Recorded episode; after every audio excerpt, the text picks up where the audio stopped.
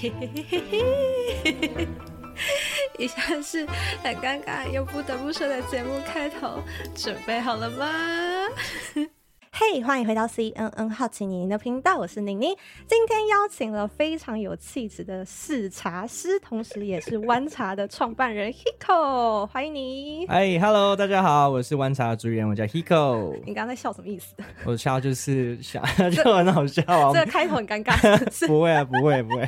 好，刚刚说你很有气质，就大概是笑我有气质这件事情。我就想说，这样会不会让你等下原形毕露？因为刚刚就有人来这里的时候就说，哦，好像以前练。团啊什么之类的，没有，我就到了这种录音室的空间，然后就这种隔音啊，然后有录音的房。我说哦，以前好像玩乐团的时候就有，就是这种。而且我记得你是会跳舞的吧？我第一次认识你的场所是在一点点一点点，跟你现在完全气质完全不符。没有，我我在茶席上的话，当然有气质啊，但不同的场景我会有不同的气息。反正就是双重人格嘛。哎，什么双重人格？我这个叫做八面啊，不是呀，不是八面。好啊，那你知道上我们节目就是会有一些来宾认证吗？什么样的认证？就是我们会问你一些题目，然后你答不出来，这题就不用录了，就直接把你赶出去。真的吗？还是干干脆，如果这题答不出来，我们就不要录关于茶的方式，我们就改改录其他的主题，什么跳舞啊，或者是什么主背，你知道吗？没有，就开始闲话家常，然后讲一些秘辛，这样是不是？好了，快点来好。好好，三题。第一题，请问。草青绿茶、乌龙茶的制作中均有杀青这个工序，这件事情的共同目的是：A. 除去部分水分；B. 停止发酵；C. 促进发酵；D. 使叶子柔软。B B 吗？对对对。但这题其实是复选题。哦，你要复选题吗？好，那我们杀青主要的话就是我们运用高温的物理方式去停止掉它里面的叶内细胞的酵素，然后让它停止在这发酵这样子。那当然它还有其他的功用，例如说可能会有水分的散失啊等等的这样。那其实最主要就是去除里面的水分嘛，然后停止它发酵跟叶质柔软这件事情。其实三个都对吧？但如果你要强调杀青这一个主要的。功用的话，因为我们前面可能做在做乌龙茶的时候，我们在做萎凋的时候，它也是水分的散失，嗯、那它也会使它的叶子变得比较柔软。那我们杀青最主要还是要停止。而说哦，那我们觉得我们制成到这时候，我们想要维持在这个风味的时候，我们就会做杀青。哦，对，那保存、保留、嗯、或者是停止它现在现阶段的状态。嗯、那绿茶的话，它想要保持它最一开始的状态，所以我们一开始绿茶进来的时候就会自己修茶青。那乌龙茶还有其他的工序在这样子。哦，对这题那时候我问几个就是也是茶相关的人，没有一个人、嗯、一个人有正确答案，就是 A、B 组这三个字，大家轮流跳。哦，因为它这个动作都会有这样的功效，只是我们主要目的是什么？嗯、哼哼对啊，嗯、对，好，还不错，还不错，可以继续录了。说不定等一下就有人留言说阿列欧北贡呐，上面？欢迎挑战，不服来辩吗？对，好，来第二题 请问一下，茶汤里面为什么都会起气泡，甚至是泡沫？A 是因为茶皂素，B 多毫品种。C，因为茶水比较多，啊，就只有没有猪是不是？没有猪，啊，那就是 A 茶皂数啊。哎呀，等下你刚刚谁带猪是什么？啊，你刚刚期待足是什么？可能因为我想说，第一题有四个选项，第二题可能应该会有四个选项之类的。哦，就这样而已嘛。对，但他其实这个问题蛮蛮多人问的。他就说：“哎，啊，你这个茶叶泡出来的时候，为什么会有泡泡？是不是里面不干净？”对，很常会有客人这样反映。我就说：“哦，没有，这是因为茶皂素啊。然后因为茶汤跟茶皂素的时候，它会产生一个气泡等等的，叭叭叭叭，然后就跟他讲解。然后他讲解到：哦，所以不是不干净哦。不是，对对对对。他说：哦，好，那我要喝了。我说：哦，好，请喝。”哎、欸，但其实这个茶皂是不是有，就是对于身体健康是有益的？你知道这件事吗？哎、欸，你不知道，应该应该是说，现在好像我们先不要太。过于强调说哦，有没有对身体有益？嗯、这样哎、欸，我怕你这一集等一下那个 要，要被查是不是？不能强调功效，不能强调疗效哦，真的不是功效跟疗效。现在不是都是这样子吗？对不对？自我自我审查一下，对哦。对因为我想说，这只是单一一个物质，所以可能单一物质对于它的功效疗效应该其实还好吧？嗯，我们说喝茶好，喝茶好，好对哦。OK OK，其实这题答案是 A、B、C 都是，但是主要原因是 A。我们我们只会解释 A 主要原因。原因啊。哦，对对对，好，但是其实就是那个气泡不是不好的，它反而是代表算茶叶算健康吧？就是它是一个正常的现象啊。嗯哼，对啊。OK，好，那第三题了，我觉得第三题稍难。OK，但是你不知道也我也 OK。不知道不是要换主题了吗？没有，我们就是三题嘛，你对两题基本上就过关，但是硬要考你一次 第三题的。好，好，这就是第三题。嗯哼，东方美人茶的茶叶是因为被一种虫叮咬，而叶片呈现红色，像被火烧过一样，而这种虫叫做小绿叶蝉。我没有要问你这个。好。但是咬一点点是为了茶叶增添香气，但过多了就不好。所以在自然法则里面呢，植物都会有一种防卫机制来保护自己，所以让茶叶散发出一种花果蜜香。这种花果蜜香吸引了小绿叶蝉的天敌来。请问小绿叶蝉的天敌是谁？是不是很难？来跟你讲，哎，我觉得是长脚蜘蛛。长脚蜘蛛吗？还是红毛蜘蛛？忘记。红斑猎蛛。啊，红斑猎蛛，对，哦，我每次都会忘记啊，什么那个就是知道是什么猪，什么一种蜘蛛，小蜘蛛啊，那啊，红斑猎蛛，哦，好，你知道这题我很犹豫，到底要考你小绿叶蝉还是要红斑猎蛛？因为其实我觉得好像考你小绿叶蝉很侮辱你的智商。我原本我原本想说，哦，你我听着你这样讲，我想说，哎，是不是要考一下所谓里面的防卫机制啊，等等？但我想说，你找 paper，你应该还没找到完全的公信的 paper。可恶，现在在劝我。没有像你是本来就还没有一个是可以完全公开去证明说哦，为什么它呃会有蜜香这一块？我们当然知道说小绿叶蝉嗯去叮咬你的茶心茶芽吸食的时候，那它为了去做这个本能的机制防御，然后我们开始产生，但这个整个的呃化学的流程嗯到现在还是没有到一个很精确的文献报告出来。哇，你把我想的这么险恶哦！啊，没有，我想说你要考这个，OK，好好。然后其实我刚刚就是。留那个空白是想说，小绿月蝉如果对你来讲太难，我就停在这边，已经 OK，就不用再问再更羞辱你的问题。结果你就是很顺的接下去 OK，那就继续吧。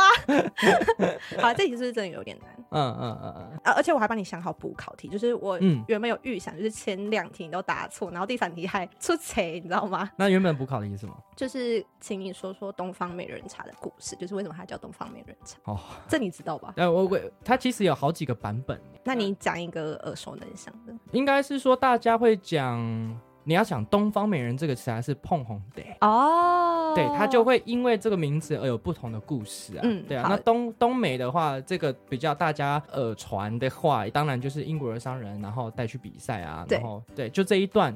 嗯，这我们会把它称为叫东方美人。嗯，哎呀，那如果是碰红得，嗯，那我们就会说，哦，那以前我们在做桃竹苗制作的时候，我们还是以乌龙茶，那剩下的这些哦被叮咬丑丑的叶子，然后客家人精神，呃，嗯、这一段客家人精神会不会大家都有讲？不一定。我觉得反正故事就是让人家到处讲，哦，说那我们就把它收集起来啊，那我们在制作的时候，我们就哦不要浪费的精神继续制作。然后没想到反而些这这些丑丑的叶子做出来带了一股。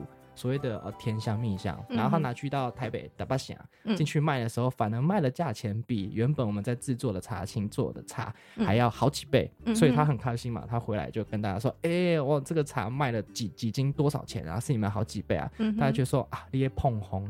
你在吹牛，哦、对。对，可能啊，这个故事可能比较常听。那另外一个东方美人就是、嗯、哦，比赛那英国的皇后说哦，哇天哪，这个太好吧，哇东方 东方神秘力量嘛，然后说哇这个太美了，这个韵的转位啊等等的，我说啊那就叫东方美人，我觉得都好啦，嗯，反正听起来都不错啊。我觉得东方美人啥这这名字真的很漂亮，啊，很会取。对，对，商人会做生意就是这样子。你知道全部的题目你都完全答出来，还可以自己补充好多好多。就时间有限啊。好，这是呢刚刚提到的东方美人茶会呈现红色，所以很多人就会把它当成一种红茶。嗯但是红茶是属于一百趴的发酵茶嘛？那东方美人茶它的发酵程度差不多在六十到八十趴，看每个人的制作感觉。嗯，就是好像比较介于绿茶跟红茶之间的乌龙茶。哦，绿茶跟红茶之间 这 range 可能零到一百了，那太太大，有点太 大。所以刚讲了这么多发酵不发酵，甚至红茶、绿茶，应该相信很多人不太懂我在讲什么东西。应该 get 不到，所以能不能请你简单跟我们介绍一下，就是茶怎么分类？OK，就是像是六大茶系啊，或者是其实我们常听到的阿萨姆红茶，其实阿萨姆虽然是个地名，但其实它是个品种之类的。都是都是对。好，那我简单的讲一下，呃，大家开始刚接触茶的时候，会把什么哦，清茶、乌龙茶、红茶，然后什么半发酵、全发酵，到底是什么东西？它其实都是一个分类法，嗯、那它有很多种系统去分类。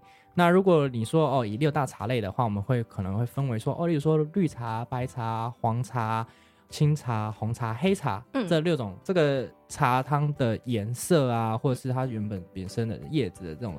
形状或是叶色来去分辨。嗯、那另外你刚才说的那个，就是我们简单分为说哦，不发酵茶、部分发酵茶跟全发酵茶。对对。那我要补充一点是，其实发酵以一般外国人听到的时候会觉得说哦，它是有借由微生物去做辅助做发酵，就跟我们酿、嗯、呃酿造啊是一样。但其实它不是借由微生物，它是本身里面自己的酵素。所以我呃更精确一点讲的话是氧化。嗯哼。对。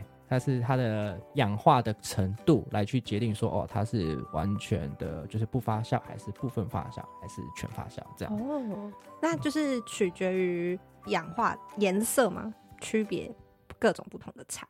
所谓的不发酵啊，全呃部分发酵跟全发酵是取决于它的儿茶素的氧化程度。嗯哼，对对。那完全保留的话呢，就是不发酵，可能是绿茶部分。那其他的就是哦，借有说乌龙茶呀、啊、清茶，嗯，例如白茶、红茶这种部分，然后到例如说比较完全的，那我们就是红茶这种。你说一百趴嘛，其实红茶也没有到一百趴啦，就九十九点九九十几、九十几这样子。对对对，这个是一种分类方式。那为什么要分成六大茶系？是用颜色去区分吗？我我自己会跟消费者讲说，哦，你用茶汤的颜色，嗯，去区分会比较快一点点。所以它就是红茶、绿茶、青茶、白茶、黄茶跟黑茶。对，但有茶泡的是黑色。没有，因为黑茶就是指指呃普洱啦，普洱，嗯、对对，普洱茶这一种。卧卧堆，那这个就是真的用有借由后发酵，就是呃微生物的帮助，对。但是黑茶不是泡出来真的是黑色，普洱的茶干的颜色，嗯哼，对对对。那是是不是每一种茶，嗯，应该说红茶、绿茶，其实都可以变成那怎么讲，就是适制性的问题哦。我们会分。经常另外一个大家比较容易误解的就是呃茶，就我们说六大茶类，茶类都是一种制成，就是如果今天我用绿茶的制作方式去制作，它就会变成绿茶。嗯，那至于我们常会混淆说哦什么金萱绿茶有没有，或者是金萱乌龙，嗯、到底所谓这是我们常把品种跟茶类去搞混了，所以不管你今天采任何哪一种茶树的。原物料来，那如果你把它拿成去做成，嗯、呃，例如说红茶，那它就会变成红茶。嗯、只是，例如说，好了，不知道大家有没有喝过阿萨姆绿茶？记得几年前超商有出过阿萨姆绿茶，有吗？还是我记错？因为有人有尝试过，对但是市场反应超不好。嗯，对，那超不好就不会有人做，是因为茶树它的品种会有一个适制性，适适适合的适，对，制作的制，对吗？适制性就是，例如说像你这个品种。呃，红玉好了，那红玉做红茶的时候，它就表现的非常好，嗯，让人家着迷。但是它如果做成绿茶的时候，就很差强人意，嗯，那可能或者是这一个绿茶的风味不是市场现在所喜爱的，那没有人买就没有人要做啊。嗯、对，就像阿萨姆绿茶，它做出来就大家不喜欢。对，就是阿萨姆这个不适合利用绿茶的工序去做成绿茶。对对对，你有喝过吗？我有喝过啊，我也不喜欢。它是怎样的味道？它是怎样的味道？嗯，我会说它是一个脆味很重，脆味就是青味，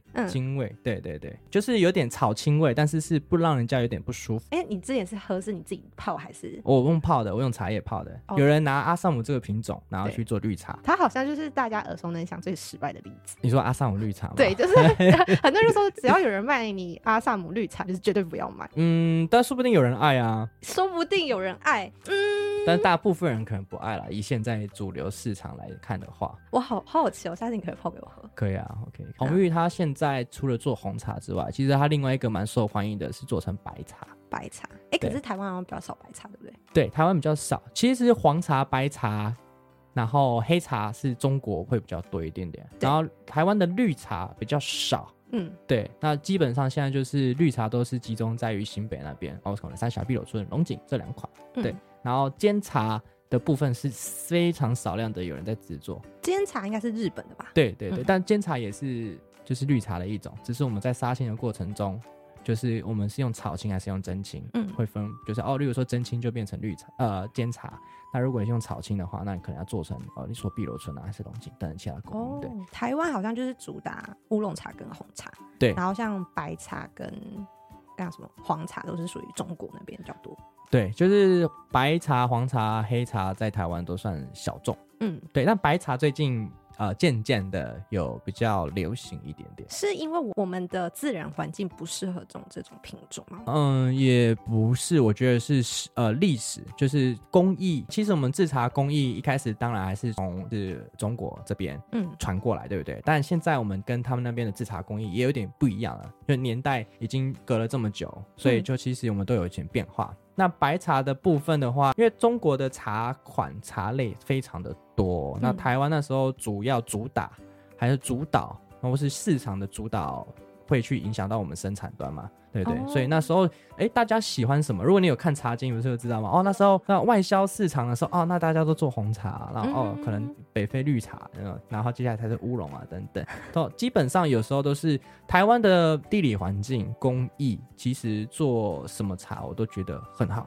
嗯，对，但是目前为止还是以以前可能市场导向的关系，或是可能例如说那时候高山乌龙茶的盛行啊，那大家是不是都往高山乌龙茶做？嗯，对啊。但其实我对高山乌龙茶没有特别的知道太多，因为我看茶经好像就是台湾是以红茶起家。哎，茶经的故事是更早一点。嗯，对，那高山乌龙是比较后面一点的历史。哦。对对对，原来是这样。这个如果是问你现在的爸爸父执辈的话，应该会最清楚，因为台湾高山乌龙最盛行的时候，刚好是台湾经济起飞的时候，嗯嗯八零年代。哦对对对。好，那刚刚讲的就是这么多有关茶的东西啊，就想问一下，就是说。通常品尝嗯一壶茶汤的话，嗯、你的步骤会是怎么样？我应该就是闻一下，然后喝。哦，你说当它已经泡好一一杯在那边的时候吗？对。OK，好，我通常会跟消费者说，好，如果当今天你刚开始接触一个新的茶，如果它泡好一杯在那边的时候，第一个的话，你可以先看它的茶汤，嗯，看它透不透彻。透不透彻是指颜色上吗？就是不管颜色。你能不能直接看到杯？但通常茶应该都看得到杯。对啊，但有些茶它有出问题之后，它会勒了，它会浊浊的，它会有混浊，那表示这个已经是品质有出现问题，它可能有变异了。所以这个第一个就是看透不透彻。嗯，对。那第二就是看它的茶汤的水色，就是它的颜色是什么样的颜色。嗯哼，对。那第三就是，哎、欸，我们先不烫的时候，先拿起来，先闻一下。它的茶汤的香气，就是我们的追饼汤还没喝下去之前的香气，先闻一下，嗯、感受一下之后呢，那我们再小酌一口。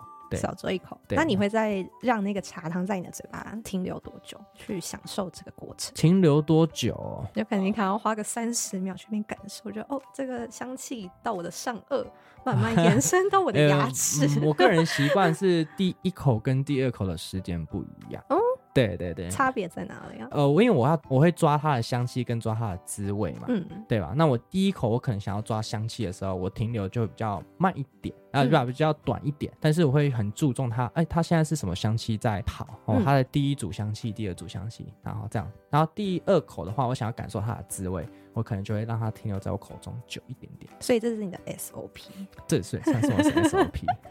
像你这么细细品尝茶汤的人啊，那你一定对你的味觉跟嗅觉有一定的敏锐度。嗯、那你平常会做什么去维护它，或者是去培养它吗？培养其实品茶就是在训练跟培养嘛。可是，一开始如果还没进入这个行业以前，嗯、你应该会有一段就是木舌或是木鼻的状态。一定一定一定，就是。呃，例如说，哦，像我那时候刚上山去，就是跟着制茶师傅在学的时候，我们就是做完一批茶就要马上试嘛。那试的时候，然后他一个杂姐，哎，哦，这个什么什么什么什么 V 啊，什么什么 V 啊，然后说，哎，然后我就喝了一口，满脸问号，满脸问号，看到啊，那乌，嗯，他说啊，那你这个什么香气，什么香气啊，很明显呢。我说刚乌，啊，我拎没出来。啊。这个过程你有持续很久吗？呃，有一有好一段哦，有好一段哦，嗯，大概超过半年吧。你不会觉得就是人家讲什么，然后你都感受不到，就啊有果香清甜细腻，然后你什么都感觉不到。因为其实这时候你就要去更去深入的去琢磨这一支这一口茶，嗯，就说哦，那他做的这个到底是怎样？然后你去开始去拆解，开始去联想。嗯哦，可能他他讲的这个香气是你现在感受的什么香气，只是你还没把它连接在一起，嗯，没有对在一起，对啊，你感受到一股甜甜的，但是你不知道这是怎样的甜，但是可能甜有分很多种啊，哎呀。那你有没有花过，就是在一款茶上面花过很多时间去体会别人告诉你说的那个味道？其实，当我们开始在训练的时候，我那时候有一个训练方式是，我就拿一张白纸嘛，嗯，然后我们就同一款茶，然后泡好了之后，然后就开始分，我就可能分个三杯，嗯，那我们就开始品，我就开始品，然后把所有我觉得有有感受到的香气都写下来，嗯，对，然后写滋味也写下来，然后第二杯、第三杯，我就在。一直写，一直写，所以一支茶我大概品一个小时吧，嗯，可能一冲、二冲。到三重，然后就慢慢的写，慢慢的写，慢慢的感受，休息一下，然后再感受一下，再写，这样。那会跟别人讨论吗？会，我觉得其实品茶自己品也不错，但最好玩的是跟大家一起品。有哎、欸，这个我有感受到。我以前觉得喝茶是一件就就不聊一代气，呃，就今天早上跟你喝完茶之后，我就哇塞，这这么好玩的吗？就如果是跟大家在讨论的时候，哇，每个人的感受是因为他本身自己对香气或是食物的记忆。点不一样，他是从小累积过来的嘛，对不对？所以当他抓到这个香气，他会第一联想到的肯定跟你不一样，因为你们出生背景跟环境、饮食文化都不太一样。嗯，所以当你听到别人在讲出一个哦。啊，还有这样的形容词或是这样的东西再去形容这个香气的时候，觉得哎，蛮、欸、好玩的。那我再来仔细品品看，是不是真的有？嗯、那当有时候呃你没有发现的香气，他发现了，然后你再品，然后你再你才说哦，对对对对，有的时候你就觉得啊，蛮好玩的。当然有可能是真的是有有被他稍微牵引一下、引导一下，或者是你你自己没有发现有没有？但这种一款茶大家开始评论的时候好玩，嗯，对呀。好，如果大家有兴趣的话，就是在这集的彩蛋花絮的部分啊，其实我偷。偷录音，今天早上的 泡茶会。你一直录吗？我一直录啊，没有，其实我录三段啦，然后，然后就是、讲很多干话，放心可以剪，可以剪，反正就是可以剪一小段跟大家分享说这个过程是怎么样有趣哦。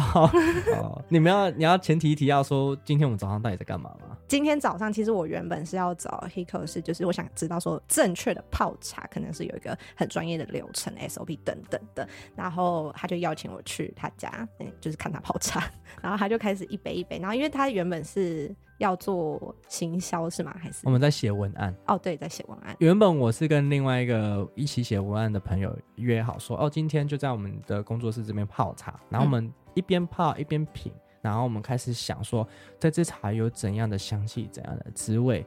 那这支茶带给你的感受，它怎么样写成一个好的文案？它可能是画面。它可能是一个人物，它可能是一段故事等等的。我们在哦，我会有这个流程去去想办法写出一个好的茶的文案，这样，然后就刚好就邀请您说，哎，那你要不要过来看一下我们在干嘛？对，然后他就一一杯一杯，他们就开始就是想很多形容词。好，就不不能再剧透太多了，我就是留彩蛋。Okay. OK，好，那其实我们刚刚在泡茶的过程中，就那个写文案的姐姐，她就有问说，第一泡到底能不能喝？就是，嗯，这好像每个人的。解释不一样，但很多人问，嗯，我的我总总是回答说，第一泡当然可以喝啊，对。对，我觉得它是算是以前的一种印象，之后一直流传到现在，嗯、哼哼我觉得有点刻板印象啊。对，那大家最常会说啊，人家都说第一泡不能喝，因为有农药残留，对。对，然后我就说哇天哪，那这样如果真有农药残留的话，那茶农早就死光了，然后最早死的可能是那个。茶比赛的评审委员啊，哦、对啊，一一场茶我要品个哦六百支茶，我早就直接 中。哎，评茶是要第一泡也要喝，不是从第二泡开始？没有，它就这一泡啊。哦，这怎样？对，它它是一泡，对啊，嗯、所以没有分第几重，它就是一泡。就是比赛比赛评鉴杯的方式去做。对啊，所以我说啊，那评审老师一定是第一个死，然后第二个死的就是茶农，再来再来是消费者。他每天喝这么多茶，跟你一天只喝一杯。对，所以其实它算是一个以前的错误印象。很久很久以前，大家在用药用农药的部分的时候是没有那么的精准，嗯、也没有那么的确实。对对，但但现在茶农或者是我们制茶或是茶产业的人，比消费者都更更更更加的在意这个，嗯、而且我们用的农药其实都是在合理安全。就是它会，就是施完药之后，你多久会有安全期的采收啊？对啊。对，那加上这农药是脂溶性的，嗯，它不是水溶性，所以你用水是冲不出来的。哦。对，所以通常我们会说，第一泡当然可以，因为第一泡它有它的香气在。对。当然有些人说很在意说，哦，那上面有一点灰尘什么之类的，哦，那你可以第一泡。稍微呃温润泡也可以啊，可能冲个三秒，然后马上倒掉，嗯、我们再慢慢品第一泡。哦，我听过另外一种说法是说，就是因为茶叶会有一些灰尘什么，第一泡可以把它洗掉。对，就是有点洗茶。对，对，如果你真的很在意的时候，你可以稍微这样哦泡个两秒到三秒。谁谁呀？那谁姐？但我自己我自己是不会这样洗啊，我自己都是哦下一下就下了。对啊，嗯嗯。好，那接下来还有就是我们在品尝过程中，姐姐有问到另外一个问题。就是也是我今天想问的，就是我们使用的水会影响我们品茶的感觉。嗯、呃，因为水它是一个承载体啊。对、哦，对，我们今天就是用水去把茶叶里面的物质带出来嘛。嗯、那水本身就是一个非常重要的因素在，嗯、所以水是怎样的水，它的软硬度，然后它的酸碱值都会去影响到这杯茶的最后的成果的风味。嗯、所以同一款茶，你用不同的水去泡出来。差很多。说你平常会特别执着在用什么水去泡吗？还是就是逆渗透的水直接装来就可以喝了？哎、欸，我们会，我们会，对，就是只要是茶行或茶农，我们都会用特定范围，就是可能它的软硬度、它的酸碱值都在我们一个理想的范围内。对、嗯，所以一般瓶装水的话，有符合你的期待吗？瓶装哦，如果是矿泉水，矿泉水的话，你可以用波尔。波尔嘛，对的，哎、欸，这样是哎、欸，等下我寄发票给波尔，波差，波嗯波嗯对对，欢迎小雨波差，嗯二这样。我自我自己之前有做一个小实验，我就去把市面上所有的瓶装矿泉水，因为一般的消费者家里不一定都会有所谓的滤水器啊，对对，所以他我就为了大家，我说啊，那我就把全部什么呃麦饭石啊、月食啊什么全部都买过一遍，然后因为我自己有试剂，对，就是可以检测它里面的软硬度啊、它的酸碱值啊，所以我就全部就试过一遍这样子，然后就想说。能不能找出一个最适合大家可以方便取得，就又又又不会是偏准的，就是哎蛮、欸、standard，就是蛮标准的一种泡茶用水这样子。嗯、所以你最后实验下来就是薄茶。对对对对。我以为今天我会看到桌上会有菠菜，没有啊，因为我们家有滤水，那是更好啊，啊对不对？那个是调整过的，所以可能哦，那个是你有特别去调整？对啊，对对，我们看里面的滤芯要装怎样的滤芯，然后出来的水是怎样的水，这是我稍微去调整过的。哦，欸、原来是这样。它所以它算是里面的矿物质，然后软硬度，然后酸碱值都是符合标准。OK，那接下来就是想问一个比较、嗯。新手的问题就是，假如说有人找你买茶，你会怎么推荐茶？因为我的经验都是，哎、欸，老板我要买茶，嗯，然后他就说。阿弟杯瓦贼，我就呃我瓦贼，然后他就说哎、啊矿力杯杯等一下没等，然后我就常常那边鸡同鸭讲，就是新手好像很难去跟茶行老板几句话内得到共鸣，好像有点难，所以你你可以把我当成就是第一次来买茶的，比较传统一点的茶行老板会跟他买茶都是比较老饕一点的，所以老饕会知道说他大概想要怎样的感觉或风味会，但我觉得每一个消费者他购买的决策是不一样，有些是要以价钱啊，有些要以什么。对，好，那我们就来实验一次，就老板，老板，Hiko Hiko，老板，我要买茶。OK，那我会说，那你平常有喝茶的习惯吗？很少，很少。那有什么茶是让你曾经喝过，然后你很喜欢？乌龙吧，乌龙哦。OK，、嗯、那我问你哦，如果是花香、果香跟一点点的这种，我也是无故焙火香，你比较喜欢哪一种？我好像没有在茶里面细细品尝过果香。个人，个人，你只要是香气偏好。你再说一次刚刚的，可能是花香，可能是水果，可能是所谓的木质调。木质调，好，你喜欢木质调。好，那我这这边有几款木质调的乌龙茶。你以为在买香水吗？它其实可以用香水的方式，因为现在新手或是你普通的年轻人对香水的了解会比对茶还要再更。明白一点。我可以借用其他的事物去说明啊，他们更理解状况。嗯，因为其实茶的香气有很多的调性在。对对，那我我我会丢直接丢调性给你。我一开始会先问你的经验，就是你以往的经验，你你可以告诉我你的偏好，那我会更好找。嗯、那如果没有的话，我就丢几个呃调性的选项给你。哦那你跟我讲你喜欢什么调性，那我就知道说哦，那我有哪几款茶是有这个调性成分在。嗯哼，那我就把这几款茶先拿出来。那如果你接下来有所谓的价格的考量，那我们就可以再缩短范围。有一个起手价嘛，就是可能包呃两，你们是算两两四两八两这样卖吗？呃，不是，我们比较更小，我们是小包装，五十公克。哦，对，五十公克，就是因为现在人泡茶的频率跟速度没有以前那么快。对，所以用小包装反而是可以更延长它的包装的保存，怎样？哦，懂。价格其实就是要看茶叶，它每个人卖的都不一样啊，哎呀、嗯哼，还有等级啊，那好，它的制作的工艺啊等等的。嗯哼哼哼。嗯，那你自己喝过应该外面手摇饮跟一些瓶装茶吧？那你有没有觉得哪一款是比较真的有把茶的精髓，就是算泡进去吗？还是浓缩进去这样？你说喝起来有茶味吗？一般的茶是没有茶味，是不是？没有，因为很常，我我我都是试着以蛮多一般消费者在跟我聊天的过程中，他们会用的形容词就是啊，这个有没有茶味？嗯，对。那他们所谓的茶味，其实就是呃里面的甘、里面的甜、里面的涩跟苦这种所谓滋味啦。嗯、我们的口腔里面所感受到的滋味，因为有些。呃，手摇饮它可能因它的水茶水比可能拉的很大，就可能说我一公克我就要泡到多少的水，所以它喝起来就稀稀的，就是很像是有带一点点茶香味的水而已。嗯，嗯对。那他说啊，这样不 David 啊，他说这个就没有茶味，它没有那个滋味在。嗯、但我觉得，因为呃，喝这种东西，喝喝茶品茶，它是。每个人的感受是非常主观的，对，对他来说没有茶味，可能对另外一个人来说就有，但对你应该就是差别很大吧，所以让你感觉到最有茶味的，有没有印象？第一个闪过。就是假如说你现在没空泡茶了，但你也想喝茶，你会去买买什么？没有，我我个人喝茶是看状况，嗯，对啊。如果你像你，哎、欸，大家一起出游，然后没时间泡茶，或是哎、欸，就就近方便的时候，那最方便一定是去 Seven，对啊，去超商里面啊，然后瓶装茶。嗯、对，那我觉得每一家的瓶装茶都基本上都是大同小异，嗯，嘿嘿嘿。哦，大同小异吗？你用这个词形容所有的茶？啊、哦，因为食品工厂就是所谓的罐装茶出来的东西，嗯、我我自己是觉得是大同小异啊，风味上有点不一样，嗯、但是品质上。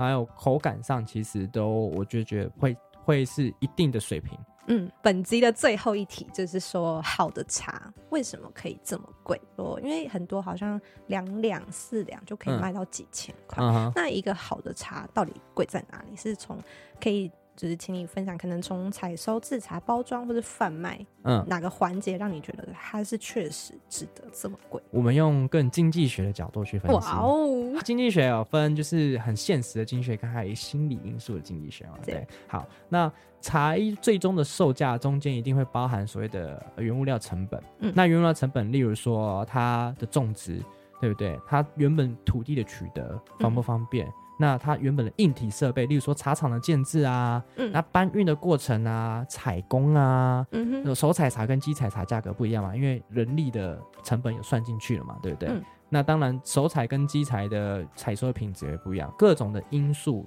层层的堆积，嗯，那接下来就是哦，例如说它的运输、贩卖、通销，呃，可能是下面拨给什么大盘，然后大盘拨给中盘之类的这种呃一层两层。那大家都还是要有点利润在嘛？对。那最后这个还要加上，呃，例如说可能是炒作性、稀有性，或者是爱好性等等的。嗯、那可能你个人就很喜欢这样风味的茶，哎呀、啊，或者是这个样的风味的茶是很受大家欢迎的。那它价格是不是可以再卖得更好一点点？哦、嗯。或者是它有一个很棒很棒的一个故事性在，例如东方美人。啊，东方美人当然贵，不是只有因为它故事性，它还有前面说的它的量版就比较少啊，品质等等。好像一年才收两次而已，对不对？呃，都都，哎，现在不一定哦。哦，现在因为科技进步。嗯，也不是，因为现在产地也很多哦。哎，然后这个工艺的话，也算是现在比较普遍一点点，不会只不会再只有桃竹苗制作。嗯，对。那甚至我有听说，呃，你春夏秋冬。都有人拿来做东方美人啊，嗯、因为东方美人也是一种制成。嗯，对，那只是但是有些是没有被叮咬的啦。对对对，对。好，那在台湾有哪一款茶是稀有性比较高的？稀有性比较高，就你刚刚说稀有性，或者是说它采茶比较困难，就是一年只能采收一次或两次这样，所以它比较稀有。例如说哦，梨山大玉林，或是。这些福寿山，对，它越高冷的时候，它的生长会比较慢一点点。嗯，对。那通常啊、呃，例如说平地的话，我们四季春可以一年采七次啊。嗯，那到到这种非常高山的话，它一年只能采两次。嗯哼，对，那可能量就会少了嘛。嗯，对，那价格就，就会在往上，价格会有不一样。那加上在高山上，你光是肥料有没有要运上去啊？等等的这种。建制成本本来就比较高，嗯、对，那这也是为什么有些高山茶会比较贵的原因，就是这样子。对，Okay, 那甚至有些是古树茶，就是那种我很非常野放或是那种很老的树，它一年可能只采一次。哦、对对，也有这种野呃山茶或是野放茶，嗯、也蛮贵的、啊。嗯、哦，了解了解。听完这集，各位听众是不是感觉很像上一堂茶艺课呢？关于茶叶相关的分享就到这边。那我们 Hiko 呢不。单只是一个懂茶、爱茶的试茶师，他更是一个茶叶品牌湾茶的创办人。那下一集呢，我们就会跟 Hiko 聊更多关于年纪轻轻就创业，然后还背负几百万负债的故事。没有几百万，没有几百万。哦，对，我偷偷灌水，不好意思。那我们就下礼拜二晚上七点半见喽，拜拜，拜拜。我刚刚有在想，以前喝乌龙感觉是什么？哎，是这样。然后它，呃，我们写滋柔。滑顺光滑，对，主要还是以它的口感来说的话，但今天泡的这个算中间，没有到很很细的，这个是滋味跟香气。那因为它感觉就比较内敛，然后带一点点的，就是所谓的少女气息嘛。啊，少女气息是什么气息？我们自己觉得是少女气息，害羞婉约，然后那有少年，他他少年少年气息的茶，对。懂我。我 想要，我想要体验一下青春的霸气。理查斯都男生，所以他们不会形容自己。那少女的话，是因为，呃，第一是她细致婉约内敛，然后加上她的甜味是一直是保持在稍微中中间，就是呃香气有分很低沉，就是它一直维持在要饱和层次的，或者是它是很高扬的。嗯嗯嗯。那其实这是跟你里面的芳香分子的轻重有关，还有它的散布。对，就像我刚才说，它是马上往上颚炸开呢，还是它是慢慢的、慢慢的，有点像一团乌云这样，然后慢慢散开，概念就是这样。